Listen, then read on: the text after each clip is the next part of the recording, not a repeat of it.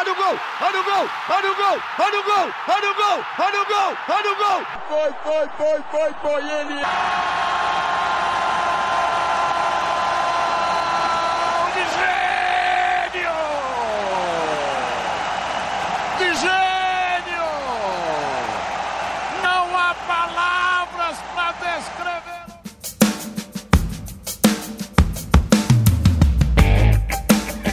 Fala pessoal, começando o 13 terceiro episódio do Talk Sport. Hoje vamos falar mais uma vez de futebol, episódio dobrado. É lógico que a gente vai comentar as Libertadores. Para falar de tudo isso, eu estou hoje sempre com minha amiga, Vitória Soares. Fala Pedro, fala ouvintes. Pois é, a gente é em dose dupla, né, de episódios de futebol. E a gente vai falar também da Libertadores, uma rodada que não foi muito boa para os brasileiros, né? Apenas dois times venceram, dois brasileiros venceram nessa rodada e alguns ali se complicaram nos seus grupos. Foi uma rodada bem movimentada aí na Libertadores. Rodada complicada realmente dos brasileiros que aconteceu praticamente no dia só. Terça-feira tivemos 300 jogos, foi difícil de acompanhar.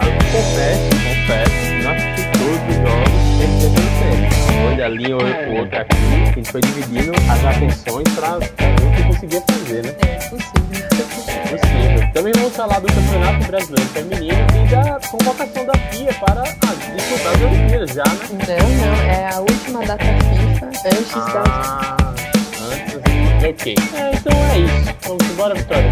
Sem Champions, você tá atento diferente. É estranho, né? Mas sempre no próximo final de semana, né? Próximo sábado, teremos a final, né? Semana de expectativas, né?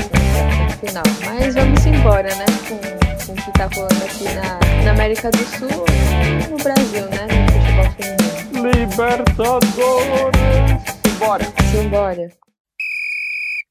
Vitória no primeiro jogo da terça-feira, o Santos perdeu por 2 a 1 pro The Strongest lá na Bolívia, na temida altitude de La Paz. Ficou muito complicado pro Santos, né? Ficou bastante complicado que o Santos precisa não só vencer do Barcelona, que é líder do grupo, como torcer para que o Boca perca. Então, a situação delicada pro time paulista. E quem foi o maior inimigo do Santos naquela na noite de terça-feira? Foi a altitude? Foi o The Strongest? Ou foi até mesmo erros defensivos do clube? Olha, acho que ao longo dessa Libertadores, os erros defensivos do Santos têm sido decisivos, né? Na, nos primeiros jogos, o Santos teve. É, os erros defensivos custaram derrotas para o Barcelona na estreia e para o Boca Juniors. E o Santos ainda está nesse trabalho de transição. A gente sabe que já não via muito bem defensivamente e que os trabalhos do Fernando Diniz nessa questão de defesa é, não é um dos mais consistentes né? Sempre um pouco instável, principalmente no começo. E juntando isso com a altitude, acabou complicando muito o Santos, que mesmo tendo um jogador a mais por grande parte do jogo, não conseguiu se impor. Ainda tentou criar chances, mas o The Strongest esteve mais perto de ampliar o placar do que propriamente de ter, sofrer muito, sabe? Então o Santos se complicou num jogo que acho que foi uma combinação de fatores, né? Dessa campanha muito irregular do Santos. A gente tinha até comentado, acho que no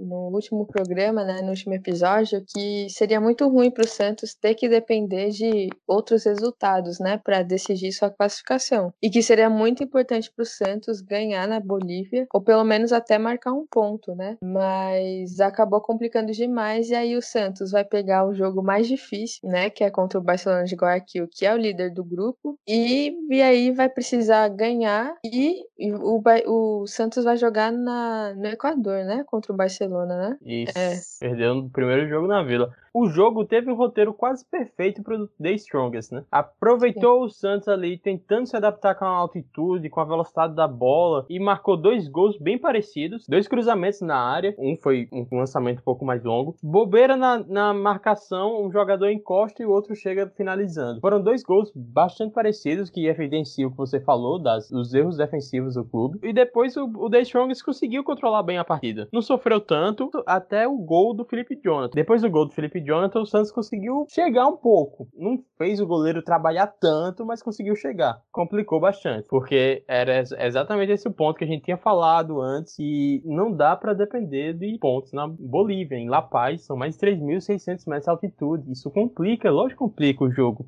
O Santos é muito mais time que o The Strongest. A gente já viu em uma altitude normal, a gente já viu que o Santos é. Mas jogar a 3.640 metros de altitude complica muito sua vida. Você não dá para depender de um, desse ponto. O Santos agora tem que torcer para que o Boca perca justamente do The Strongest. Não sei se vai acontecer, principalmente em momentos decisivos. O Boca costuma aparecer, então não sei se o Santos vai ter sucesso nessa Libertadores. Acredito que a Sul-Americana. E o gol do Felipe Jonathan foi muito importante para deixar ainda o Santos vivo, né? Nessa, nessa busca aí pela classificação. Porque diminuiu o estrago, né? Do saldo de gols, que seria é... menos dois para o Santos. O Santos agora tem um saldo de um positivo. Tá igual ao Boca. É, então mesmo com essa derrota, o gol ainda, esse único gol que o Santos marcou, ainda deu essa, esse respiro, né, pro time e vai buscar. Agora o Santos é tudo ou nada, né? Esse jogo no Equador, que também não é um jogo fácil, né? Jogar lá no Equador contra o Barcelona. É, não o vai ser um tá jogando bem. É, e o Barcelona que vem fazendo uma campanha surpreendentemente boa, né? Assim, nesse caso, né? É, exatamente. Bom, e ainda na terça-feira de jogos, a gente teve outro brasileiro que perdeu, mas que não se complicou, né? Já estar classificado, né, do grupo, que foi o Palmeiras, que jogou contra o Defensa e Justiça, e que os dois times sempre oferecem bons jogos, né? Jogos bem animados, e esse não foi diferente, né? Ao contrário do outro jogo, que o Palmeiras tinha ganhado do Defensa e Justiça, foi por 2 a 0 né? Se eu não me engano. Esse foi um jogo bem movimentado, o Palmeiras Palmeiras jogando no Allianz Parque com um time reserva, né? Pensando no, na final do Paulista. E aí o Defensa e Justiça acabou ganhando de 4 a 3 o que ajudou o time argentino a confirmar a segunda vaga, né? Do grupo do Palmeiras. Pois é, o Palmeiras com o time reserva, pensando na final do Paulista, como você falou, e faz sentido o Palmeiras poupar, porque já está classificado em primeiro desde a rodada passada. É diferente de outros times que a gente vai falar, inclusive do próprio São Paulo Paulo, que eu acho que foi que poupou demais, sabe? O time não tá garantido nas, nas oitavas e podia garantir até um primeiro lugar. Mas enfim, no caso do Palmeiras é diferente. Eu acho que é um Palmeiras diferente, que não serve tanto nem para analisar na Libertadores, porque é um Palmeiras completamente reserva, desinteressado com, com o jogo, até mesmo reservas estavam desinteressados, pouco concentrados e acabaram perdendo com um gol no último minuto. É diferente do que a gente viu com outros clubes. Acho que o Palmeiras é, poupou porque tinha condições de poupar, tinha esse luxo luxo e a mesmo assim ainda conseguiu fazer uma partida bem equilibrada com o time de Defesa e Justiça. Mostra a força do elenco que o Palmeiras tem, que inclusive eu volto a falar, não deveria ter sofrido tanto no estadual. Com o elenco que tem, é um time que mesmo com reservas pode fazer grandes jogos. Então, essa é a questão do Palmeiras. É um, é um jogo que não serve tanto de análise, de parâmetro para os jogos seguintes, para as oitavas de final, porque é um time completamente diferente. É, o Palmeiras construiu, né, essa campanha que foi algo construído desde a primeira rodada, né, que deu essa vantagem, né, para o Palmeiras. E até é porque também o Palmeiras no Paulistão jogou, chegou a jogar com o time C, né? E, Sim, de garoto. É, acho, acho que dificilmente, acho que só teve alguns jogos que o Palmeiras jogou com esse time mais reserva, né? Mas é isso, o Palmeiras conseguiu, perdeu, mas ainda não vendeu essa derrota barato, né, pro, pro é. Defensa e Justiça e conseguiu já ir pensando na final, né, no título. Vai ser mais uma final aí do Palmeiras, né, nessa temporada. Ou, nessa temporada não, nesse ano, né, porque... Mas se você pensar, é a terceira final do Palmeiras. É, nossa, é uma loucura. E, e é isso, né, e o Palmeiras muito bem na, na Libertadores e aí na final, é muito diferente do seu adversário, né? Da, da final São Paulo, que poderia ter se classificar, garantir a classificação, mas acabou se complicando, né?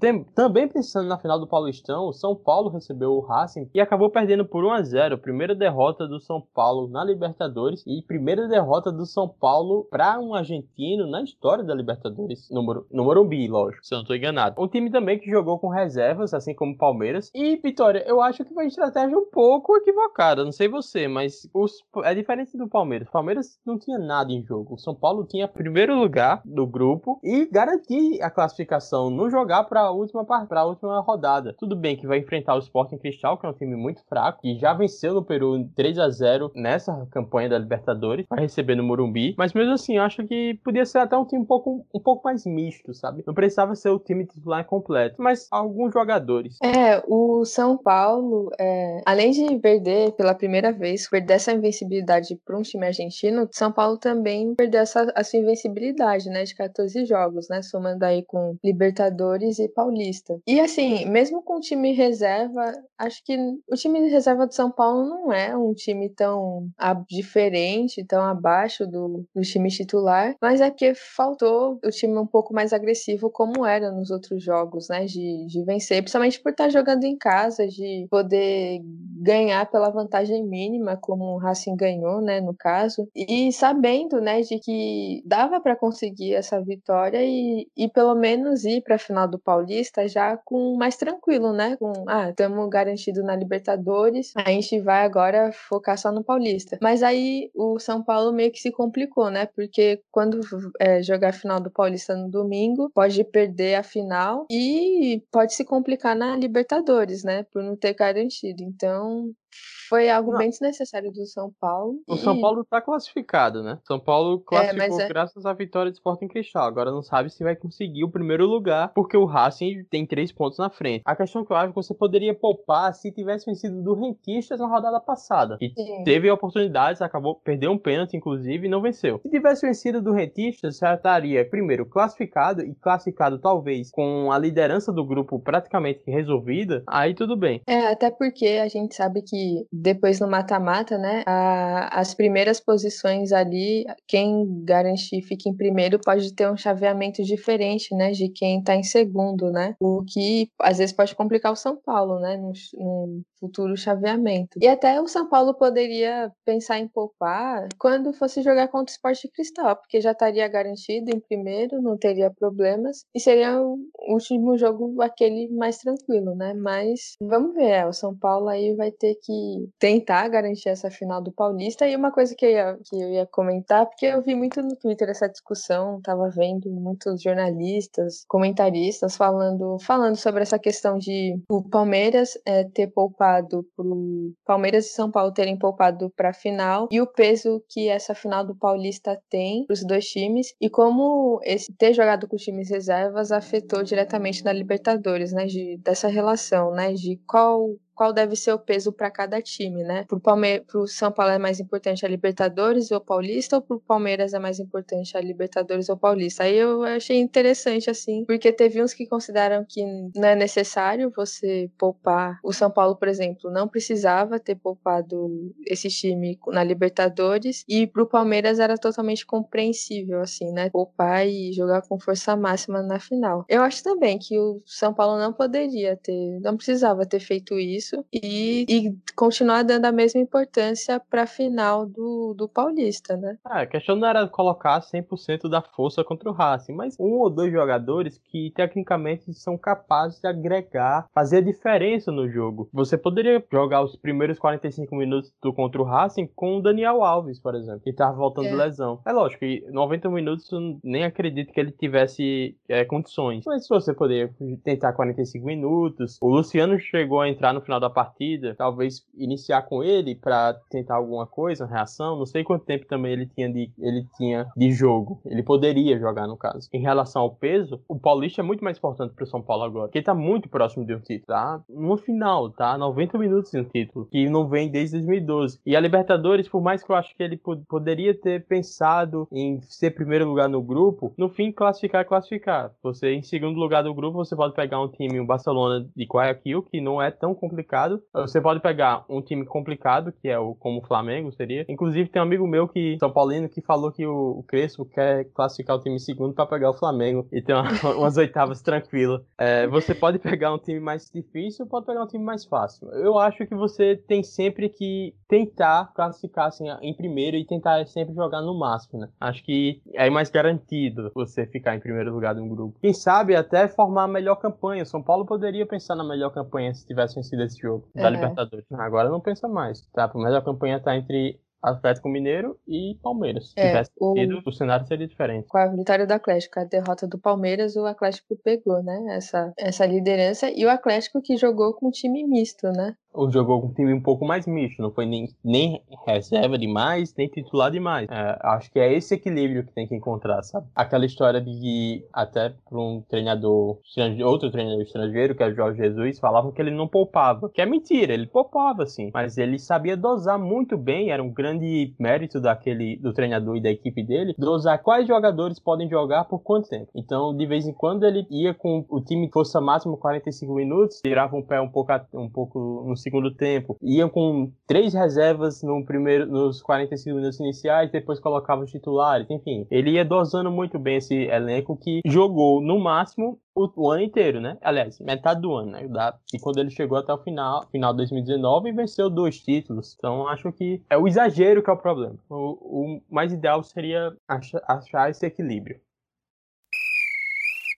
E outro time que perdeu jogando em casa também. Interessante que os times que perderam, perderam todos em casa, né? Jogando em casa, né? Os times brasileiros que perderam. É verdade. Não, mentira. Menos o, o Santos. Perdeu. O Santos perdeu fora. É, okay. mas fora. Mas Fluminense, São Paulo e Palmeiras perderam em casa. E o Fluminense, que poderia também garantir sua vaga, né? Antecipada ali para o mata-mata, acabou perdendo em casa por 2 a 1 para o Júnior Barranquilha e acabou adiando essa have classificação. O Fluminense, mesmo se o Fluminense perdesse, ele ainda com, poderia contar com o revés do River, né? Que tava, jogou totalmente destroçado. E, e o River não se acreditava muito que o River fosse ganhar do Santa Fé, né? Por isso que talvez, mesmo o Fluminense perdendo, o Fluminense ainda conseguia ali garantir a classificação. Mas o River foi lá e fez o impossível e conseguiu ganhar do Santa Fé, é, jogando com 11 jogadores titulares, o, o volante jogando de goleiro, e, e isso acabou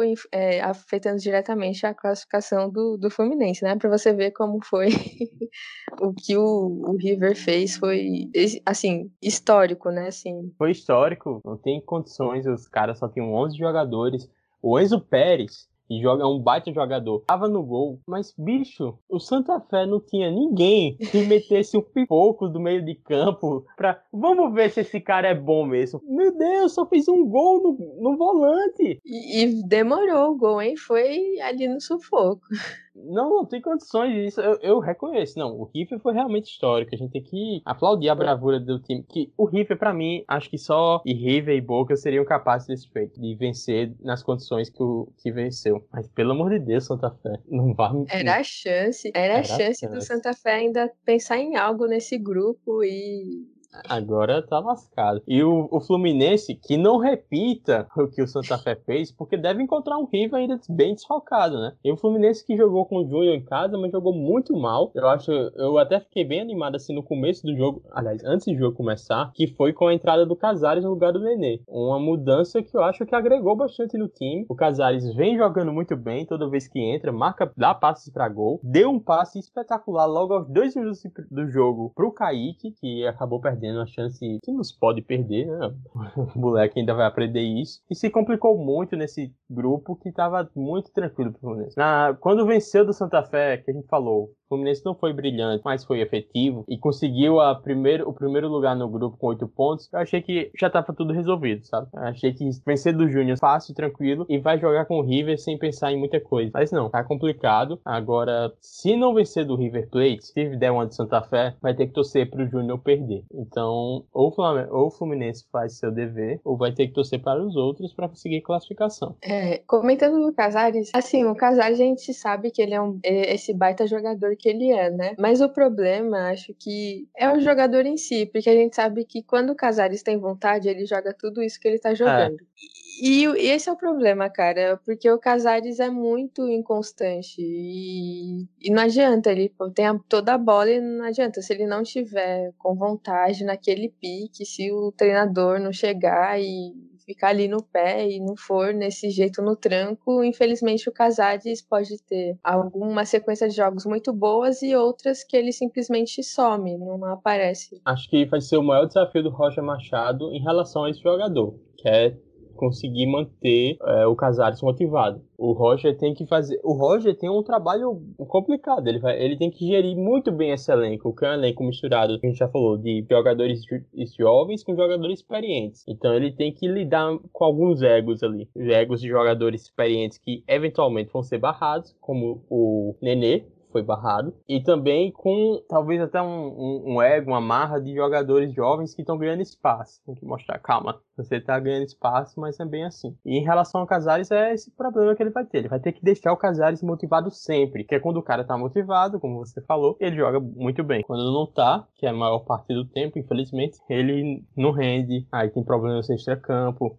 Aí não consegue se manter no peso enfim. É, aí depois sofre com lesões, como foi no Corinthians, que ele não conseguiu fazer. Eu, assim, de verdade, uma coisa que eu sinto é que o Casares, se não fosse tão irregular, acho que ele até poderia ficar mais tempo no Corinthians, mas, assim, obviamente que o time não ajuda, né, também, como um todo, né. Mas ele podia mas... até se destacar, justamente, um time, no time que não ajuda muito, ele poderia se destacar com o futebol dele. É, então, é, e é uma coisa que eu fico assim, entre Casares e Otero, pelo amor de Deus, você ficar com Otero e eu preferia mil vezes o Casares, mas é porque era um salário já muito alto. Ele, tem um, ele é um jogador de caro, né? De um salário alto e que tem essas questões, né? Do extra-campo, de regularidade, de rendimento. Então, é um desafio aí pro, pro Roger Machado, como você falou, né? E acho que os mais experientes, acho que o, até mesmo pela questão física, né? Porque é uma temporada muito longa e, não dá pro Nenê e Fred jogarem todos os jogos, né? Ali 100%. Então, então, é importante. Acho que ele pode até ter poupado o Nenê, acho que até pensando na final, né, do Carioca ali, não sei. É, eu, a princípio, quando eu não vi o Nenê na escalação, achei que fosse isso, mas o, o Fluminense jogou completinho, né? O Fluminense é. jogou... O Fluminense, Foi, né? Jogou com força máxima. Foi. Não poupou ninguém, foi só foi uma questão técnica, eu acho. É algo que a torcida vinha pedindo bastante, né? A torcida pediu bastante pela saída do Egídio, que foi o que aconteceu, entrou o Danilo, e pelas, pela entrada do Casares no time. Saiu o Nenê. E acho que o Casares, na sua boa fase, matou de vez o Ganso, né? Não, é. E nem lembra que o Ganso tá no Fluminense. É, o Ganso agora é terceira opção, né, ali. É uma loucura isso. Quem, quem diria que se você voltasse no tempo e falasse para alguém torcedor do Santista 2010, olha, o futuro do Ganso é o seguinte: no final da carreira dele, ele vai estar no Fluminense e vai ser banco pro Nenê e pro Casares. Casares. Nossa, que fase. Agora é o motivo das minhas dores de cabeça. Tava esperando ansiosamente pelo que você vai falar hoje sobre o nosso querido Flamengo de Rogério Ceni. Será que Renato Gaúcho, Renato Gaúcho disse Não, que tá treina amarrado, é... tá amarrado, nome do Senhor Jesus Cristo. E pro Rio de Janeiro seria unir o útil ao agradável. Será que Renato Gaúcho só tá esperando aí, ó? Eu acho que ele tá. Acho que ele pensa Agora? bastante. Não, ele pensa. Eu não penso em nada nele, ne... nele nem um minuto. Renato Gaúcho não passa pela minha cabeça. Mas eu acho que ele tem esse pensamento sim. Ele, tá no Rio, tá lá curtindo a família, mas se o Flamengo chegasse e, olha, você já tá aqui mesmo, vamos, vamos fazer alguma coisa juntos, ele iria. Até eu tava escutando posse de bola e o Tirone até falou assim: olha, outro time que é do Rio é o Fluminense. E se acontecer uma semana horrorosa pro Fluminense, o Fluminense ser eliminado da Libertadores, perder pro Flamengo de uma, sei lá, uma forma é, desproporcional, uma goleada, por exemplo, o Roger Machado sobrevive, eu iria com ele até o fim, apesar da eliminação da Libertadores ser muito pior do que uma derrota para o Flamengo no estadual. Mas aí o Renato também pode treinar o Fluminense, foi um ídolo do Fluminense, tanto como jogador como treinador. Chegou na final do Libertadores com o Fluminense, perdeu para a LDU, adversária do nosso Flamengo aqui. O que o Flamengo pode oferecer ao Renato é muito maior do que o Fluminense, né? Então. Sim. Mas senão ele teria aceitado o Corinthians. Assim, tudo bem que o Corinthians está abaixo um pouco, abaixo do Fluminense. Mas ele poderia, né? Mas. Mas acho que é, o Flamengo realmente não pensa nele. Na... O que se tem de informação da diretoria é que o Flamengo não quer Renato. Porque pensa só, em 2019, o Renato ficou toda naquela provocação com o Jorge Jesus, trocando farpas com o Jorge Jesus. Semifinal da Libertadores, o Flamengo vai lá e mete 5 a 0 no time do Renato Gaúcho. Você quer esse treinador, o treinador que perdeu de 5 a 0 E na Libertadores seguinte foi eliminado para o Santos perdendo de 4 a 0 É, por esse lado sim, é. Agora vamos falar do jogo, Vitória, pelo amor de Deus. Tá bom. Quer, te, quer derrubar Rogério Ceni, Vitória? Esse não, não é esse tipo não, de programa, não não. sou eu não que quero. Eu só tô aqui jogando coisas que fazem sentido. O Renato Gaúcho sempre foi um desejo da diretoria do Flamengo. Eu não tô falando nada, só sou. É, é, era assim, da diretoria passada lá, né? Quando ainda era 2017, 2018. Depois que o Jorge Jesus veio, o Renato não perdeu muita força no Flamengo. O Jorge Jesus tirou muita força do Flamengo. Se o Renato tivesse aceitado, no, quando o Flamengo contratou o Abel, Abel Braga, que o Renato, foi atrás do Renato Gaúcho, se o Renato tivesse acertado ali, seria diferente. Mas depois do Jorge Jesus, perdeu muita força. Mas o Rogério Senna eu acho que ainda não é tão questionado dentro, né? Questionado pela torcida. O Rogério Senna inventou muito na, na escalação contra a LDU. Assim, ele inventou muito, não tem como defender. Ele escalou três zagueiros que juntos não somam um. É. Léo Pereira, Gustavo Henrique Bruno Viana, desculpa. Mas no momento os dois não estão jogando nada. Juntos eles não, não dão um. O, o primeiro gol da LDU outra jogada de escanteio, só, você tem três zagueiros e, e, nenhum deles é capaz de cortar a bola por cima. Você tem o Gustavo Henrique, pô, um poste. E não resolve o problema do jogo do Flamengo. Então acho que não é questão só de peça, é questão também de treinamento. E outra questão que mostra que é treinamento, que no primeiro lance da LDU, primeiro gol da LDU, o Bruno Viana tava marcando o Léo Pereira. Depois você assiste o replay, você olha e pausa. No momento que a bola é lançada na área, dá pausa, como se você analisar o VAR. Como se você fosse o VAR. Congela a imagem. O Bruno Viana tá marcando o Léo Pereira. Como é que é isso? Não é questão, não é possível que seja a questão do, do jogador só, né? Acho que tem questão de treinamento aí. Mostrou que o time não está sendo bem treinado. O Ilharão quis dificultar as coisas, sendo, sendo é. expulso logo com três minutos, dando um chute na cara do, do jogador da, da LDU. Nem o Daniel San fez tanto. Mas o Flamengo estava jogando melhor estava jogando melhor, achou um gol com o Pedro, estava dominando as ações do jogo. A questão que eu falo é bola aérea. Bola aérea é um problema do treinador e dos jogadores. O Rogério tem muita culpa aí. Eu acho que ele tem muitos méritos nesse time. Méritos de, de entender como o time joga do meio para frente, de respeitar as características dos jogadores e até de colocar um pouco das suas ideias. Tem bastante de Rogério Senna ali no, no ataque do Flamengo. Mas ele também tem culpa na, defesa. Não pode ficar só com crédito. Eu também não acho que ele só fique com as mazelas do time, né? Como tem boa parte da torcida que acha. Boa parte da torcida acha que se botasse um Abel Braga, por exemplo, ia resolver a defesa e o Flamengo ia continuar sendo incrível no ataque porque tem os jogadores que tem. Não é assim, é organização. Ele é muito organizado na frente e pouco organizado atrás. E aí, quando você inventa do jeito que inventou, aí você não dá para defender até quando. Até contra o União na Caldeira, a gente, ah, pô, falha defensiva. Mas vamos lá. O Bruno Viana vacilou muito. Ah, contra o Vélez, o Gustavo Henrique vacilou muito. Vamos tirar um pouco da, da culpa do cara. O, contra o LDU, não. Ele inventou bastante na, na escalação. É, e poupou também, né? Poupou na Libertadores quando o Flamengo não tinha garantido sua vaga. Não era o Palmeiras. O Palmeiras tinha garantido sua vaga e garantido o primeiro lugar do, do grupo. O Flamengo poupou na incerteza. E aí eu acho que é um erro. Você vai jogar, vai jogar tudo contra o Vélez. Vélez é um, é um baita time. Olha a dificuldade que deu no primeiro jogo. Aí que eu acho que é o erro do Rogério Senna e da diretoria. É, e com esse empate do, do Flamengo com a LDU, o, o Flamengo agora vai jogar a classificação, né? A primeiro ou segundo lugar. É. A primeiro e segundo lugar contra os Vélez. E vai ser um confronto direto e vai ser complicado, né?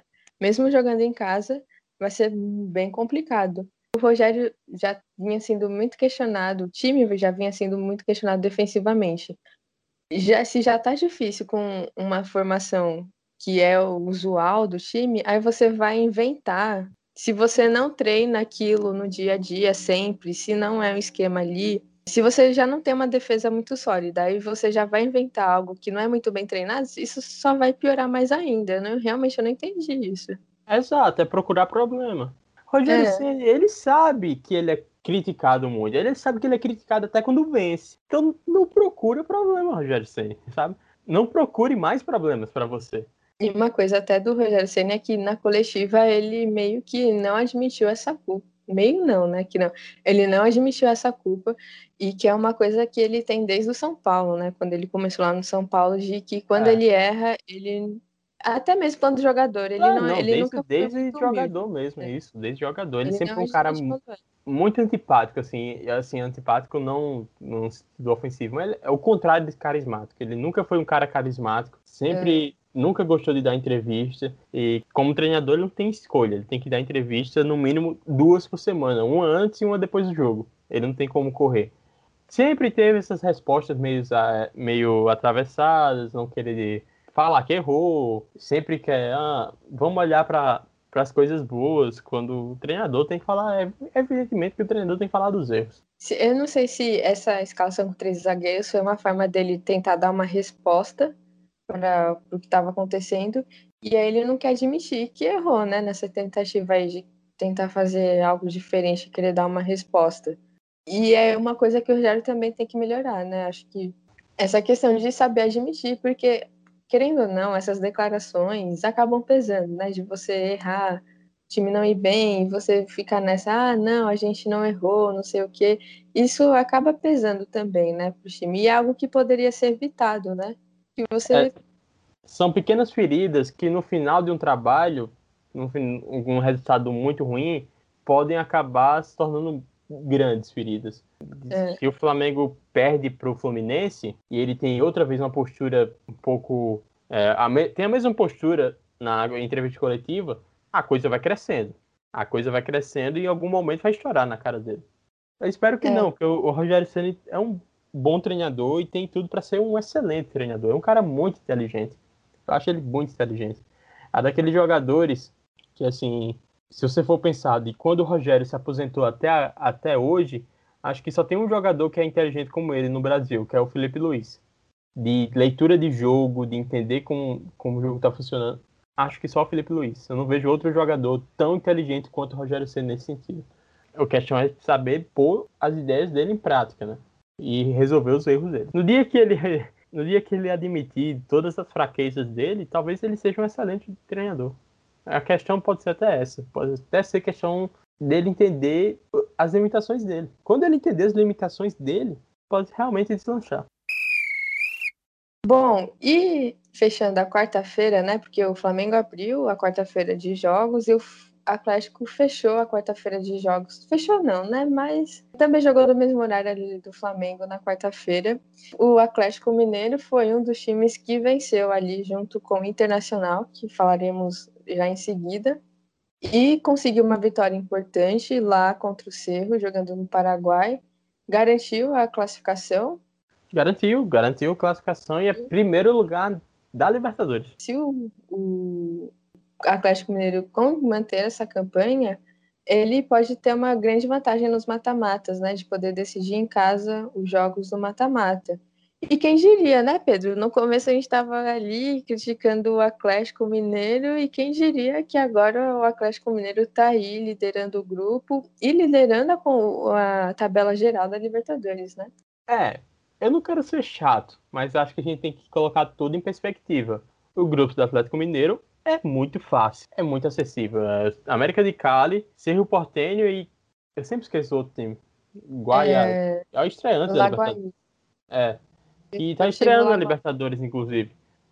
Então é um grupo muito acessível para o Atlético Mineiro, principalmente por conta do elenco que tem. De novo, não quero ser chato, mas eu acho que dos times brasileiros, o Atlético Mineiro é que tem mais questões a serem resolvidas pelas oitavas de final. E são questões defensivas e questões ofensivas também.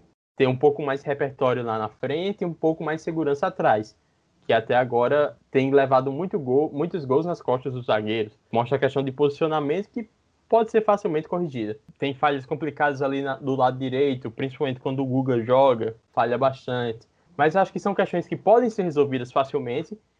E a boa notícia é que eu acho que o Atlético Mineiro também é um time que tem maior potencial de crescimento. Justamente por conta do elenco que tem. Um elenco muito bom, um 11 muito bom. Então, ao mesmo tempo que eu acho que o Atlético Mineiro tem mais questões a serem resolvidas, é o que mais pode crescer. Porque se você for olhar Flamengo, como a gente falou, Flamengo só tem um problema na defesa. Fluminense também seria o problema principal ali na defesa, na constância, inclusive. Palmeiras, repertório na frente. Enfim, o Atlético Mineiro tem problemas nos dois setores do campo, no ataque e na defesa. Mas é o, que, o time que mais pode crescer. E você está falando aí do elenco do Atlético, né? Que é um, um, um, elenco bem completo. E realmente é, porque o Cuca entrou com um time misto. E se você olhar a escalação do, do Atlético, era o time titular, né? Quase, né? Assim, alguns jogadores eram praticamente de time titular com o Sampaoli, né? E, e que são jogadores que entram e que são de alto nível. Você tem Marrone, Johan, Tietê, Sacha, Dodô, Mariano, Gabriel na zaga. É um time muito. um elenco, um time misto com reservas que são de bom nível, né? Que poderiam ser titulares. Então o Cuca precisa agora é, encaixar, encontrar um esquema de jogo, né? Que dê certo com os titulares e que aproveite o melhor de todos esses jogadores e que ele saiba rodar muito bem esse time, né? Principalmente uma temporada longa. Então, o Cuca tem peça para rodar e manter o nível. É, agora só precisa saber encaixar o jogo, né? Apresentar esse repertório. E a gente e é um desafio para o Cuca. Eu não acho que o Cuca é o técnico para isso, né? Assim, pelo que ele apresenta, estilos de trabalho dele, eu não acho que ele é o técnico ideal para isso. Mas é aquela coisa, né? Muitos ainda se prendem, principalmente na Libertadores, muitos ainda se prendem por aquela coisa do passado, né? Daquela coisa mais da fé, aquela coisa um pouco mais mística, né? de tudo mística. que envolve do Cook Libertadores. Mas pensando a longo prazo esse time para a temporada toda, não, o Cuca não vai, não, ainda não acho que é o ideal para esse time do Atlético. Não acho que ele vai conseguir tirar todo esse potencial que a gente sabe que tem. Concordo, não é o ideal, mas acontece. É o que é. tem. É. Para fechar a Libertadores, a rodada da Libertadores, e o Internacional venceu a Olímpia fora de casa para espantar qualquer medo, fantasma, é, receio de ser eliminado na fase de grupos, né? Não está garantido ainda, porque o grupo é o grupo mais embolado que existe, tem dois times com nove pontos, dois times com seis pontos, então todo mundo tem chance. Mas, graças ao saldo de gols, é muito, muito difícil que o Inter fique de fora das oitavas de final. Pois é, né? O Inter que ganhou, né? Depois de ter perdido para o time venezuelano, né? O Tátira. O Internacional conseguiu ganhar, né? Jogando fora. E o, o Inter dominou boa parte do jogo, criou chances, teve mais posse de bola, mas não conseguia converter. E aí, quando entrou o Yuri Alberto, aí ele deu um gás novo, né? O, o Angel Ramírez fez algumas alterações e o Yuri Alberto entrou muito bem e decidiu a partida, né? Para o Inter e que deu essa vitória muito importante, né? Nesse grupo tão embolado do Inter, né? Que não precisava ter se embolado desse jeito, né? Não ser complicado. E o jogo contra o Always Ready, jogando em casa, o Inter não vai sofrer com a altitude da Bolívia, né? Do... Esse jogo contra o Ready é para cravar a classificação e o primeiro lugar, né? O Inter é, assim, é obrigação, assim, porque com o time que tem, jogando em casa, não vai sofrer com a altitude, tem tudo para conseguir garantir essa classificação. E é um resultado importante também para o Inter, assim, pensando no Grenal, né, do final de semana, né, dá uma confiança, vai jogar contra o Grêmio, já vai estar tá mais tranquilo em relação a Libertadores, né, não sabe que não vai ser eliminado, então é um resultado aí que também dá um, um fôlego a mais para esse Grenal que vale o Gaúcho, né? Porque Grenal é um campeonato à parte, né? Acho que é, é difícil até da gente prever alguma coisa, porque realmente Inter e Grêmio é algo, é um campeonato à parte. Não importa onde eles estão se enfrentando, Libertadores, Brasileiro, Gauchão, é uma coisa à parte. Mas o destaque dessa partida, o Yuri Alberto, que jogador que é o Yuri Alberto, hein? eu gosto muito dele. Desde o ano passado que ele se mostrou um grande jogador. Ruim para o Santos, né, que perdeu ele, que estava jogando muito no Santos. foi uma perda importante. E que aí no Inter, que não é, ele não é titular, né, assim, mas ele é um reserva de muito bom, né? É um reserva muito bom. Ele não é titular porque tem um Galhardo que tá também vivendo é. uma ótima fase desde o ano passado, uma fase extremamente goleadora. Aliás, desde o ano passado não, ele já estava muito bem no, no, Ceará. Chegou no Inter, teve um pro, problema de lesão, mas sempre que joga, joga muito bem e marcando gols, que não é tanta característica dele nos times passados. No Ceará e no Vasco não era, pelo menos. É, é porque no Inter também agora ele tá jogando quase como um falso 9, né, ali. É. Então favorece mais, né? Mas é isso, e mostra o, o quão o Inter tem um ótimo elenco, né? Um baita elenco. Um elenco com mais opções do que do ano passado, né? Semana que vem, última rodada da Libertadores. Promete emoções, principalmente para Fluminense e Santos. Os outros times estão um pouco mais tranquilos, né? Flamengo classificado, São Paulo classificado, Palmeiras, Galo, Inter. Então, vamos só decidir quem fica em primeiro, quem fica em segundo na chave dos grupos. E o Fluminense e o Santos, boa sorte aí, porque a parada vai ser complicada. O Santos que vai ter que torcer para outros, não depende só de si.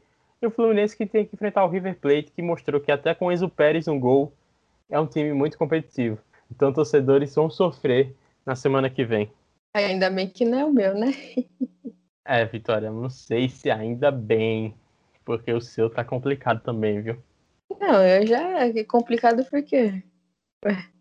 Ah, é, não tem razão. Não, tem, não tá complicado nada, não tá jogando, né? Não tem como se complicar. É. Tá de férias. É. Tô de boa, cara. É, só perde quem joga. É, no caso. Ai, ai. E Vitória, a gente falou da Comebol em questão de organização, se por conta daquele caso da Colômbia, envolvendo principalmente o Atlético Mineiro, é, em relação aos protestos que estavam acontecendo no país, ainda estão acontecendo no país, e a gente questionou se a Comebol iria ou não adiar a Copa América ou transferir para outro lugar, né?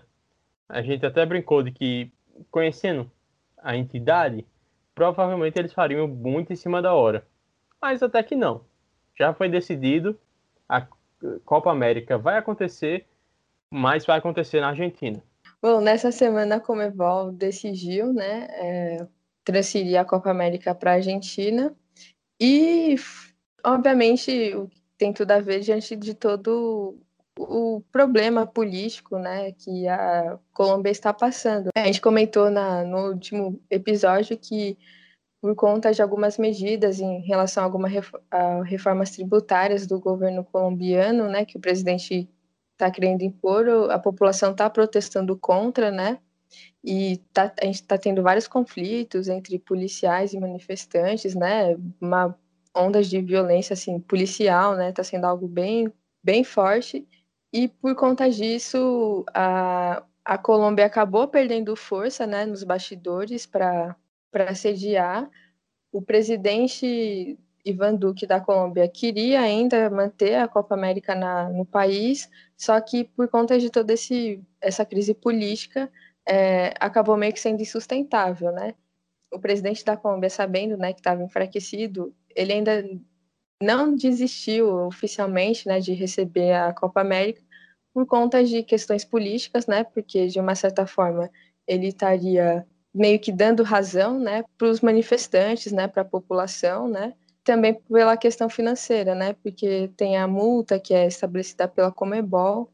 Aí foi todo um jogo político, né? A Comebol ali se articulou, pressionou, né? Foi toda uma pressão e acabou que foi para a Argentina, né? O governo argentino disse que tem totais condições e vamos ver, né? Uma coisa que eu fiquei pensando depois que eu vi que a Argentina vai sediar é que ainda nessa semana a Argentina suspendeu, né, os jogos por conta do Covid-19.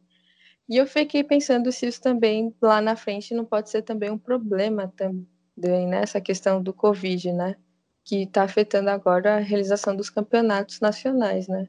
Certamente põe uma um, põe um ponto de interrogação mas como a Copa América só vai ser realizada em julho, a Covid ela pode ser resolvida de forma efetiva em pouco tempo, em questões de um mês ou dois, talvez, talvez, ah não, um mês ou dois não, pô, um mês ou dois a gente já tá em julho. É, tem menos de dois meses, um mês e meio. É, mas... Eu acho que põe, põe um ponto de interrogação sim. É, mas aí, onde é que seria realizada essa Copa América? No Brasil, a Covid está pegando do mesmo jeito. A gente só não para as coisas, porque a gente sabe como funciona. Mas eu, eu fico em dúvida se essa Copa América, inclusive, vai acontecer em algum momento. Acho que a Argentina pode superar esse problema da Covid e se tratar da maneira correta, né? Vacinação e isolamento social. Foi, a Argentina foi um exemplo no começo da pandemia, com o lockdown. Não sei, agora, infelizmente, as coisas estão piorando bastante, cada vez mais. Em contrapartida a isso, né, tem a questão que a Comebol já até começou a vacinar, né? O Neymar tomou a vacina da primeira dose da vacina da Covid, que todos que vão jogar a Copa América, né, o, as seleções vão ser vacinadas. Então, talvez por conta disso, né, da, desse grupo, né, já estar vacinado, né, na, quando acontecer a competição, talvez não seja um empecilho, porque querendo ou não, eles vão estar protegidos, né? Então, o, que, é, é o que é questionável, o que é bem questionável, não, o que é bem errado, mas que por conta disso, deles estarem imunizados já, eles continuarem fechar ali nessa bolha que vai ter e manter a competição, né? É. O Neymar foi vacinado pela Comebol? Eu acho que foi. Eu não sei se foi pela França, eu não eu sei, acho... mas é porque. Achei que tinha sido pela França. Agora ficou uma boa, boa pergunta. Será que ele foi pela Comebol mesmo? Então, eu, eu tô chutando aqui, eu falei pela Comebol, mas é porque eu vi ele sendo. Ele vi a imagem dele sendo vacinado, mas não tenho certeza se foi pela Comebol, porque a Comebol já já está distribuindo, né, algumas algumas doses. É, o Atlético Mineiro foi vacinado no último jogo. É o Atlético Goianiense. O Atlético Goianiense foi vacinado na Sul-Americana, tem razão. Porque na Europa não tá, acho que do nível de pessoas do grupo da idade do Neymar serem vacinados, a vacinação da Europa. Acho que na França, eu acho que não está nesse nível ainda. É, eu também acho que não, mas Aqui não diz nada a respeito. Neymar foi vacinado e tava com a máscara sem cobrir o nariz, pô. Que exemplo.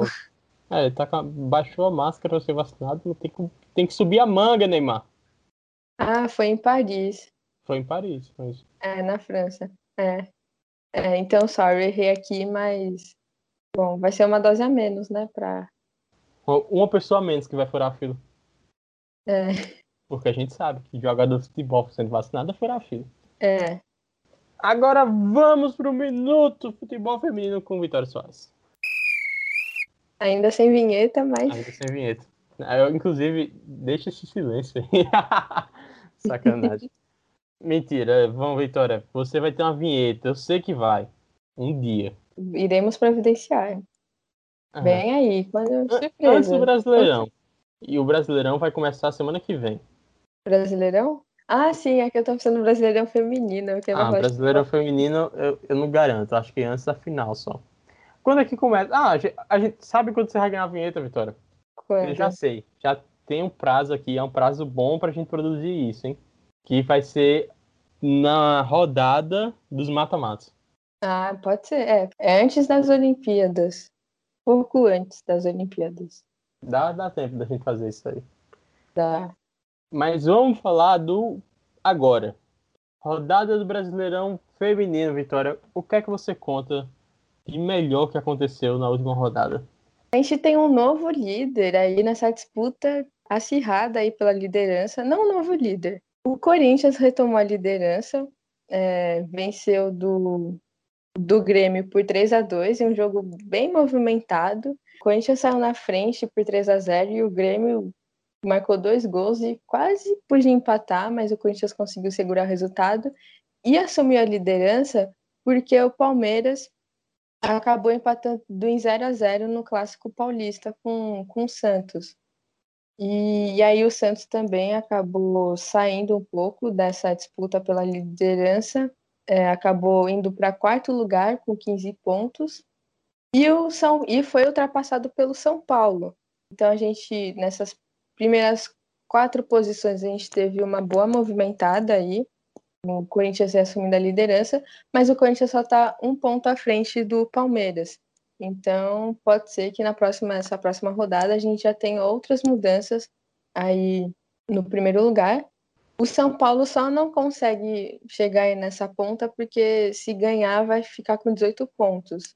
Mas se o São Paulo ganhar, pode passar aí o Palmeiras, encostar com o Palmeiras, até mesmo o Santos também, que está com 15 pontos. Tá todo mundo muito vivo aí nessa disputa aí pelas primeiras posições, né? Não tá fácil para ninguém. E Ferroviária, campeão da Libertadores, está perigando, né? Tá flertando com. No G8 ali. O, é, a Ferroviária fecha o G8, né? Tá com 11 pontos e está um, apenas um ponto à frente do Flamengo, que conseguiu aí dar uma boa recuperada. Na penúltima rodada tinha ganhado o Santos por 2 a 0. Aí acabou empatando com o Real Brasília, encostou na Ferroviária. E aí a Ferroviária acabou estacionando ali no G8, né? A Ferroviária tinha perdido na sétima rodada para o Real, para Minas Brasília e acabou empatando com o São Paulo e aí acabou estacionando no G8. É que a Ferroviária foi campeã da Libertadores, mas não era o time mais regular, né? O Ferroviária com alguns problemas defensivos, é um time que ainda erra muitos passes, que cria muitas chances, mas não aproveita. Então a Ferroviária ainda está se encontrando, né? Não é um time dos mais regulares. E mas a Ferroviária pode fazer é, uma campanha melhor, assim, brigar lá em cima. Mas é porque o campeonato está muito disputado, né? É, são 11, 11 pontos para a Ferroviária e o São José, que está em 13 terceiro, tem 8 pontos. Então a briga está ponta, ponta a ponta, tá muito intensa ali na parte de baixo, por esse oitavo lugar. Não não tô nem dizendo que o Ferroviária tem as chances de cair, mas é não. de flertar com, com essa eliminação precoce, né? E é uma coisa que é característica do, desse formato, né, do brasileiro feminino é justamente isso. Uma vitória pode te levar lá para cima e uma derrota pode te levar lá para baixo, né? Porque é muito de a diferença entre as posições ali é muito apertado, né? Mas é isso, temos um campeonato muito bom e que tá muito legal de acompanhar, tá? Essa maratona aí de jogos. Tá intenso. E, Vitória, convocação da seleção brasileira. Polêmicas, questionamentos, faltou alguém, sobrou alguém. Sempre sobra alguém, né? Nas, das meninas, sobrou alguém. Eu, eu gosto da Pia. Ela, além de ser uma ótima treinadora, uma pessoa muito carismática. Então, sempre gostei dela. Sim, a Pia é muito gente boa, é uma pessoa maravilhosa. Mas aí as convocações, a, com, as convocações dela sempre geraram algumas polêmicas por nomes, alguns nomes repetidos, por alguns nomes fora da lista. Bom, você me perguntou os que poderiam ter pintado aí nessa lista. É, Bruna Caldeirão, que vem jogando muito pelo Palmeiras, lateral direita é, Gabi Zanotti, que já é um nome muito pedido da seleção, pelo que ela vem jogando há muito tempo pelo Corinthians. Gabi Nunes também, que é a artilheira do a maior artilheira do, do Campeonato Brasileiro, da história do Campeonato Brasileiro Feminino. Duda Santos, do Palmeiras também. Mas é essa lista da Pia, só contextualizando aqui, é a Pia convocou a seleção feminina para a última data FIFA antes das pra Olimpíadas. Para amistosos, não é isso? Isso, a seleção vai jogar dia 11 contra a Rússia e dia 14 de junho contra o Canadá. São esses dois jogos preparatórios, e aí a próxima convocação que ela fizer vai ser a lista oficial das 18 que vão para as Olimpíadas. E aí, na coletiva, ela foi questionada sobre de quem dessa lista, se alguém que está fora dessa lista, ainda tem chances de conseguir uma vaga. E ela disse que é difícil, mas não impossível. E aí, uma coisa que chamou a atenção foi que Cristiane acabou ficando fora dessa lista. É verdade. Lembrando que a Cristiane vinha sendo convocada nas últimas chamadas que a Pia fez, e nessa ela ficou de fora. E aí, com essa resposta que a Pia deu na coletiva sobre os nomes que ficaram de fora serem difíceis de entrar, ficou questionamento. Putz, será que a Cristiane é, não vai ter não vai jogar as Olimpíadas de Tóquio, que pode ser a última Olimpíada do trio histórico Marta, Formiga e Cristiane? E que ficou uma coisa bem assim, porque a, a Cristiane é a maior artilheira das Olimpíadas. Mas sem razão para ela ficar de fora, assim, ela tá. Eu sei que ela tem um histórico de lesões, né? Ela não tá jogando o que ela joga, o auge dela, não tá vivendo o auge. Mas assim, se a Pia convoca Bárbara, por exemplo, a goleira, a goleira da Veia Kinderman, que não está vivendo o seu auge, mas está por aí pela sua experiência. E a Cristiane não está, realmente ficou questionamento. E aí ficou essa dúvida, né? E esse receio de não ver, a gente não vê mais esse trio que pode ser a última Olimpíadas delas. E um outro destaque também para quem ficou de fora é a Chu, que a Chu era uma das figurinhas carimbadas mas será que aí não pesou aqui, é, uma questão extra-campo? Porque teve uma polêmica envolvendo com a Chu nos últimos dias, nas últimas semanas, em, até antes do Palmeiras e Corinthians, né? Antes do derby. Sim. A Chu, ela era uma das figurinhas carimbadas aí da, das convocações da Pia, e a Pia era muito criticada por isso, porque a Chu não vinha jogando, não, vem, não vinha jogando muito bem com a seleção brasileira, e ela continuava sendo convocada. E aí, depois dessa, desse caso de homofobia né, dela, dela ter feito aquele comentário homofóbico sobre a morte do Paulo Gustavo, e aí ela não ter sido convocada, obviamente a Pia foi questionada na coletiva sobre isso. E aí ela tentou desconversar, ela falou que, ah, eu tô testando as 25 dos alto, de, alto, de alto nível, quem tá jogando bem, mas a gente sabe que internamente não pegou bem toda essa questão e que de alguma forma ou outra ela ia acabar sendo punida, né, assim, pela CBF, né, assim, de uma forma pela seleção. Até mesmo porque Marta, Cristiane se posicionaram, né, e elas têm um peso enorme, né. Então, é... Justíssimo você punir jogador ou jogadora por uma questão extra-campo.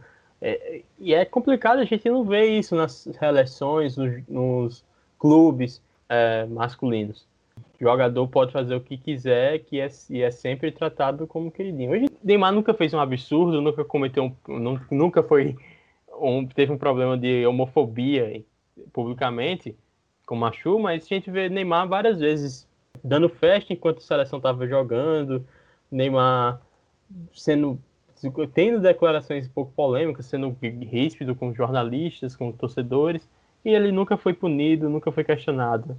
Eu acho justíssimo você fazer isso com jogadores, jogadoras, porque eles não são maiores que ninguém, não são acima da lei. Né? Porque são ídolos e ídolas que podem fazer tudo. Eu queria, na verdade, eu queria mais disso. O Gabigol, por exemplo, causando aglomeração e não teve nenhum, nenhum questionamento em relação ao clube porque ele estava de férias. Pô, como assim? Mas o cara tá causando aglomeração no meio da pandemia, você não vai nem questionar o cara? E é, tem isso, né? Quando aconteceu isso, até teve uma declaração lá do, do Neto, né? Que foi muito infeliz, ele dizendo, ah, se fosse os que, ah. tipo, não tem nada a ver, porque eu, tudo que o jogador faz não tem o mesmo peso e a mesma medida. O que a Chu fez foi errado, foi, mas a gente sabe que não acontece o mesmo tratamento nos é, caras. Né? Exatamente, né? eu, eu tava pensando justamente isso no momento que aconteceu a, a polêmica com a Chu. Eu fiz, caraca, se fosse um jogador de futebol um, um homem ia dar notícia, gerar um pequeno debate, mas ia ser esquecido com um dia. Completamente. Não ia gerar consequências, que é justamente isso que a gente está falando. Eu acho que tem que gerar consequências. E o que Neto falou, realmente. Neto geralmente manda muito bem, né? Ele tem se posicionado politicamente muito bem. Acho, tem se posicionado politicamente, principalmente em relação à pandemia. Mas realmente, nessa aí ele foi muito mal. Ah, se fosse eu, pô, Neto, se fosse você.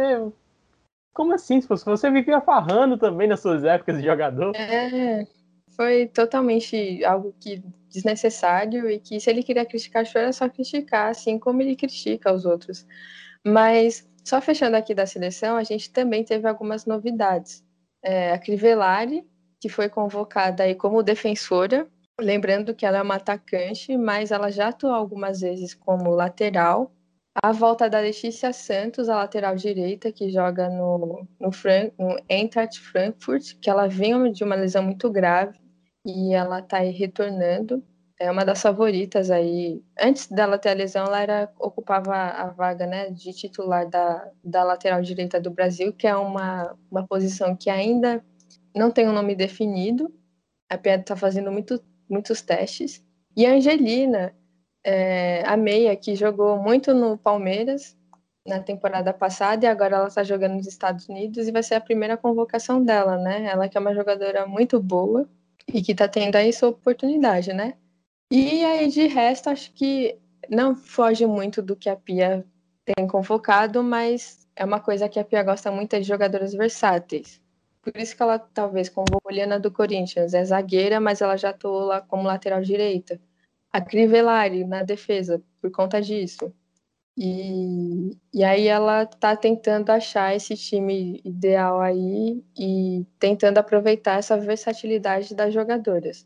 Agora vamos ver como ela vai fechar essa lista das 18, né? Porque ainda tem algumas posições em aberto e vai ser difícil, né? E dessa lista aqui a gente vai ter basicamente quem vai entrar, né? Não sei se algum nome de fora, acho difícil algum nome que ela não, não tenha convocado é, apareça aí na lista desses daqui.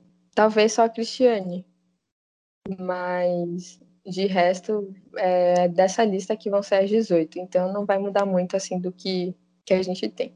Pois bem, na lata, Vitória. A gente vai fazer um programa especial de Olimpíada, mas na lata aqui, Brasil tem chance de medalha? Olha, é um pouco difícil dizer, porque eu acho que é até um pouco difícil dizer como a gente de como o Brasil vai chegar para essas Olimpíadas, né? Porque o Brasil não teve durante o ano passado e esse ano confronto com grandes seleções. O único grande confronto mesmo foi contra os Estados Unidos, que o Brasil acabou perdendo, mas não foi um jogo ruim do Brasil, mas o Brasil ainda não está nesse time ideal. Eu torço para que o Brasil consiga, assim, conquistar uma medalha, não de ouro, né? Acho que de ouro já é demais, mas de bronze até, alguma ali chegar entre os três, é, eu acho que dá, assim, para sonhar. Mas sei lá, a Pia diz que é, o grande foco é passar das quartas de final. Porque tem a fase de grupos, aí tem as quartas né, e as semis. E o grupo do Brasil é um grupo que é. É, não é dos mais difíceis, mas é chato. Porque você tem Holanda, China e Zâmbia. A Zâmbia provavelmente vai ser a que vai ficar em último, né? E algo, a, é, infelizmente acaba sendo saco de pancadas. E aí vai ser a disputa entre Holanda e China e Brasil. E a China, apesar de não estar, tá, às vezes, no seu auge, assim, mas é um time muito chato e perigoso de se jogar. Então, eu acho difícil. E depende do chaveamento do mata-mata, né? Então, vai ser complicado o Brasil. O Brasil pode pegar Grã-Bretanha, Japão, ou Estados Unidos, ou Suécia no mata-mata, talvez. É, vamos torcer, né? acho que é. Acho que o, o foco da Pia é bem realista. O objetivo dela é bem realista. E até porque o, a Pia, a gente sabe que ela chegou para um longo prazo, né? Para um projeto a longo prazo. Não pensando nessas Olimpíadas imediato, mas pensando na próxima Copa e nas próximas Olimpíadas, né? De 2024. Então, fechamos nosso posse de bola 13. Posse de bola? Que isso, Pedro? Posse de bola. Ah, o posse de bola é o do, do, dos, dos caras lá, né? É, Pedro. Ah, é o sonho de participar daquele grupo lá e te largar, Vitória. Poxa, Pedro, já assim, caramba, a gente mal engrenou, já quer largar. Se o sucesso é, vier, gente... Vitória, a gente, eu, eu, eu vou embarcar. Aí a gente vê a amizade, né? Até onde a amizade vai. A gente vê. Fechamos nosso Talk Sports, que um dia será maior que o posse de bola difícil, mas um dia será maior que o Possível, com certeza, cara. Ali, é. no 30, quando chegar no 30, já era pros caras lá. Já era. Eles vão olhar pra Mauro César, Juca Fury, vão olhar pra gente com. No que é que eu errei? Assim, vou, vou me aposentar. Pra quê? É, é, a gente vai causar a aposentadoria do, do, do poste de bola por conta, por conta do nosso sucesso avassalador. É, faltamos para falar de Mônaco, do GP de Mônaco, que ocorre dia 23, domingo, eu não sei como falar isso. Amanhã, provavelmente, vai ocorrer o GP de Mônaco. Já Sim. ocorreu o GP de Mônaco, e a gente tá, você está escutando isso futuro, já ocorreu. Se a gente demorou para editar, talvez já tenha ocorrido também. Em algum momento vai ter ocorrido o GP de Mônaco, em algum momento a gente vai comentar no Talk Sports. É uma grande máquina do tempo. É, exatamente, essa é a graça da internet. E o Talk, o Talk Sports é um, é um evento da internet. Não importa quando, mas você, você, vai, você vai se divertir. E voltaremos também para falar de futebol, mas aí só na próxima semana, quando acabar a Libertadores, a fase de grupos da Libertadores. Vamos dar um panorama geral, avaliando toda a fase de grupo, quem é favorito, quem não é mais favorito, quem foi eliminado. Será que vai ter um brasileiro eliminado? Eu acho que sim, talvez mais de um. Então vamos fazer dar esse panorama da fase de grupos da Libertadores e falar também de dos estaduais. Teremos campeões estaduais uhum. por, todo o Brasil. A gente vai falar de todos os campeões estaduais do Brasil. É isso aí, uma tour pelo Brasil. E também da Europa. A cara não foi, não foi tão empolgante assim, não. Eu vi a preocupação no seu. Não vai ser to... não vão ser todos os campeões estaduais do Brasil. Ah, sim. A gente vai comentar muito o eixo, comentar também Rio Grande do Sul, Paraíba. Nordeste. A Paraíba não vai ter campeão estadual no, no semana que vem, não tem porquê. A gente pode até não. falar um palpitão. É. Que vai entrar no mata-mata. É, vai ter do Pernambucano, né? Vai ter do Pernambucano. Vai ter no, na Bahia. Que deu uma aula de como usar o VAR no primeiro jogo, hein? Depois procura esse vídeo do VAR na, na, na final do, do Baiano, primeiro jogo. Uma ah, aula. Verdade. Rápido, objetivo e preciso como vá tem que ser. Aí, ó, Nordeste e Bahia aí representando o Nordeste, dando exemplo aí. Nordeste, como sempre, à frente. Muito à frente. E alguns ainda não perceberam. Mas quando perceberem, talvez seja tarde, a gente já esteja em outro nível. Dominando. Se pedir a independência do Brasil, não vou, não vou achar ruim. Tchau, Vitória. Tchau, pessoal. Até a próxima. Com o Nordeste estando ou não independente desse país. É isso aí. Tchau, Pedro. Tchau, ouvintes. Eu só estaria aqui acompanhando em essa esse rolê da independência. E um grande abraço e até breve. O pessoal vai achar que eu sou um separatista, igual, igual o pessoal do Rio Grande do Sul. É. Meu Deus!